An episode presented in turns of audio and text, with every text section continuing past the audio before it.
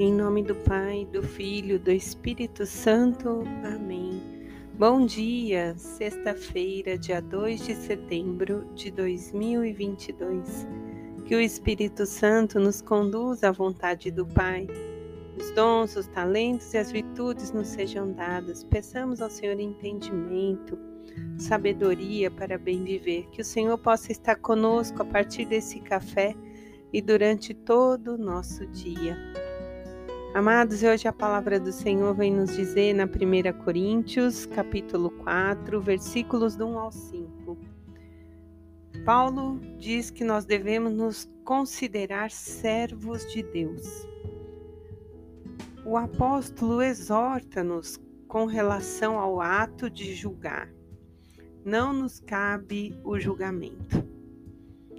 E ele vai além, ele diz que não nos cabe julgar nem a nós mesmos. Nós podemos nos achar justos e não sermos, e podemos olhar o outro com os olhos de julgamento e errarmos.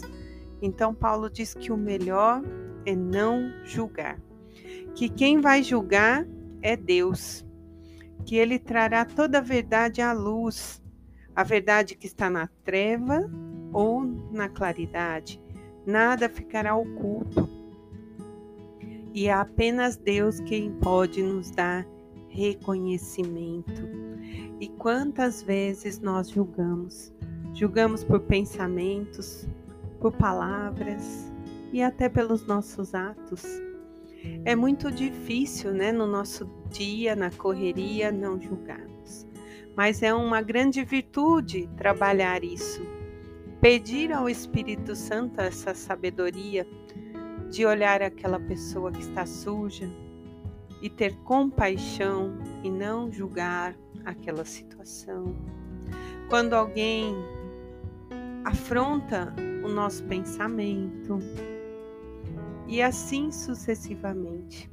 Então é uma graça, é uma grande virtude conseguir silenciar a boca, a mente e o coração. E no Evangelho hoje de São Lucas, no capítulo 5, versículos do 33 ao 39, vai dizer que os discípulos de João e os discípulos dos fariseus jejuavam com frequência e faziam orações. E aí questionam a Jesus: e os teus discípulos comem e bebem? Jesus então diz: Podeis obrigar os convidados do casamento a jejuar enquanto o noivo está com eles? E depois Jesus contou outras parábolas. Ninguém corta um remendo de roupa nova para costurar em uma velha. Caso contrário, o novo rasga o velho. Ninguém põe vinho novo em odres velhos, porque o novo arrebenta ao velho, vinho novo em odres novos. E disse ainda: Ninguém que tomou um vinho envelhecido deseja vinho novo, pois o velho é melhor. E aí, de repente, nos dá um embaraço na cabeça. O que, que Jesus quis dizer com tantas citações? Mas quando nós tomamos lá o sentido, jejum e oração. Romper, né? Jesus fala em rompimento. Romper é deixar para trás vinho novo em odres novos, roupa nova com roupa nova. O envelhecido é melhor, sim, todo aquele que espera, que tem paciência, saboreia com qualidade aquilo que faz.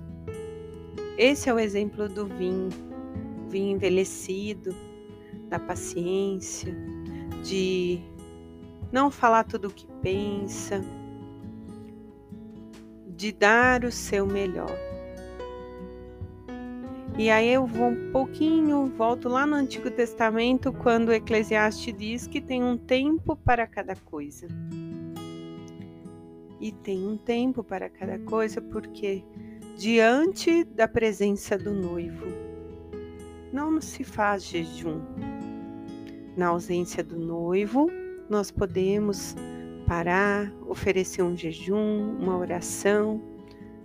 Ah, mas eu não preciso, eu posso oferecer o meu jejum, a minha oração, pelas, pelo fim das guerras, pela paz nas famílias, pela conversão da humanidade, pelas almas do purgatório, pela minha conversão diária.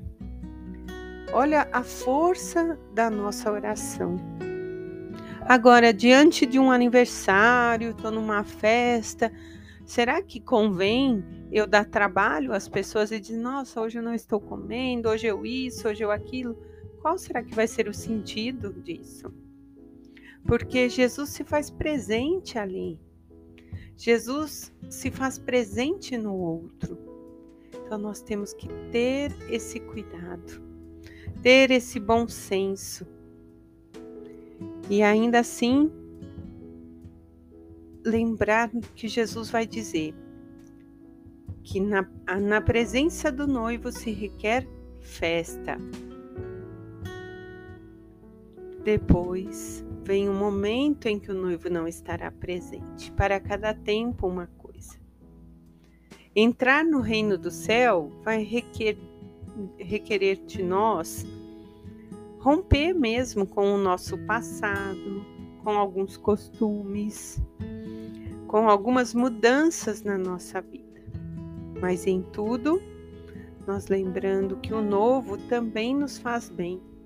E o vinho novo é o próprio Jesus, né, na bodas de Caná, renovando, né, fazendo aquela água se mexer, trazendo coisas novas. Jesus vem não para julgar, né, quando aquela pecadora é levada à frente para ser apedrejada, ele diz: quem não tiver pecado, atire a primeira pedra. Nos remete àquilo que Paulo veio exortando na leitura. Eu posso julgá-la?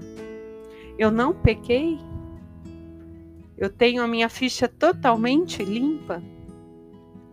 Ficam essas perguntas para nossa nossas questões interiores eu devo sempre me perguntar se eu posso julgar o outro. E o salmista vai dizer no Salmo 37: a salvação dos justos vem somente do Senhor. É o Senhor quem nos salva pela graça, pela bondade e misericórdia. Eu não posso dizer, ah, sou bom, fiz isso, fiz aquilo. É o Senhor que vai ver se eu fiz ou não fiz. Claro que a minha conduta reflete no outro a imagem de Cristo. E isso mostra que você é uma pessoa boa, uma pessoa que procura ser com, ter compaixão, uma pessoa que ajuda, que está servindo. Mas é esse o sentido desse tempo. Lembremos que temos um Senhor para nos julgar e a nós nos cabe cuidar apenas do nosso dia, do nosso existir, olhando para o outro sempre com compaixão. Em nome do Pai, do Filho do Espírito Santo. Amém.